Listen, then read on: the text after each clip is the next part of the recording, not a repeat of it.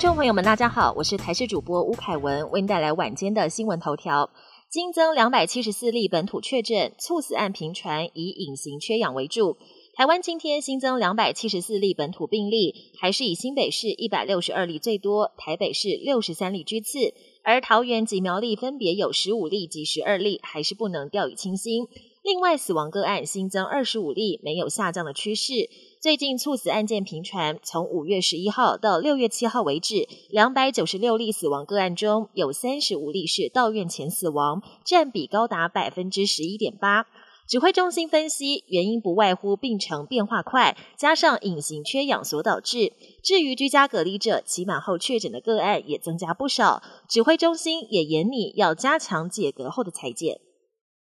新版疫苗接种对象第七类对象放宽到教师。我国首批莫德纳疫苗今天拨配开打，而不少国人也关注到底什么时候才能打到疫苗。指挥中心公布新版疫苗接种对象一共分成七大类，其中第五类对象包含洗肾患者。而第七类对象也放宽，从国家关键设施必要工作人员到高中职以下的老师，只要经过造册、报指挥中心同意，就能在下周二施打日本捐赠的一百二十四万剂 A Z 疫苗。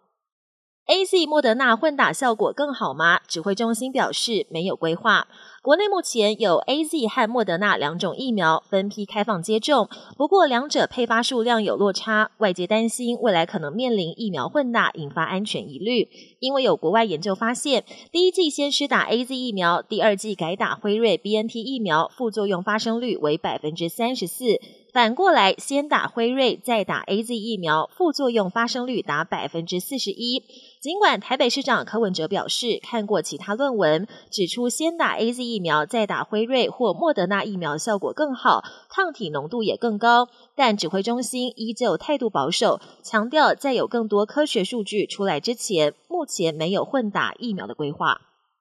国际焦点：强化科技抗中，美参院高票通过《二零二一美国创新与竞争法案》。美国面对中国挑战，除了一再展现坚决态度，砸钱更是不手软。美国联邦参议院八号通过《美国创新与竞争法案》，决定动支相当台币五点五四兆用于科技研发，重点更放在半导体晶片，而且挑明了针对中国，不让北京掌控全球尖端技术，更别想超越美国，为所欲为。招生疫苗快过期，许多国家直呼浪费。许多国家急需新冠疫苗，想买都买不到。美国最近却可能要报废数百万剂即将到期的疫苗。美国主打辉瑞和莫德纳疫苗，相对的打交生疫苗的比例偏低，消化不掉，导致大批交生疫苗摆到快过期，不得不报废。消息传开之后，让许多国家直呼实在浪费又可惜。日本热浪来袭，福冈县飙破三十五度。日本从北海道到九州，受到暖空气跟高气压笼罩影响，今天气温狂飙，东京、京都跟静冈等县都超过三十度，福冈县九流米市更飙破三十五度，兵库县还有九名高中生上体育课跑步的时候中暑送医。由于疫情持续延烧，民众口罩不离身，感觉更加闷热难耐。东京大规模疫苗接种会场也设置了喷雾型电风扇跟帐篷抗暑。本节新闻由台视新闻制作，感谢您的收听。更多内容请锁定台视各界新闻与台视新闻 YouTube 频道。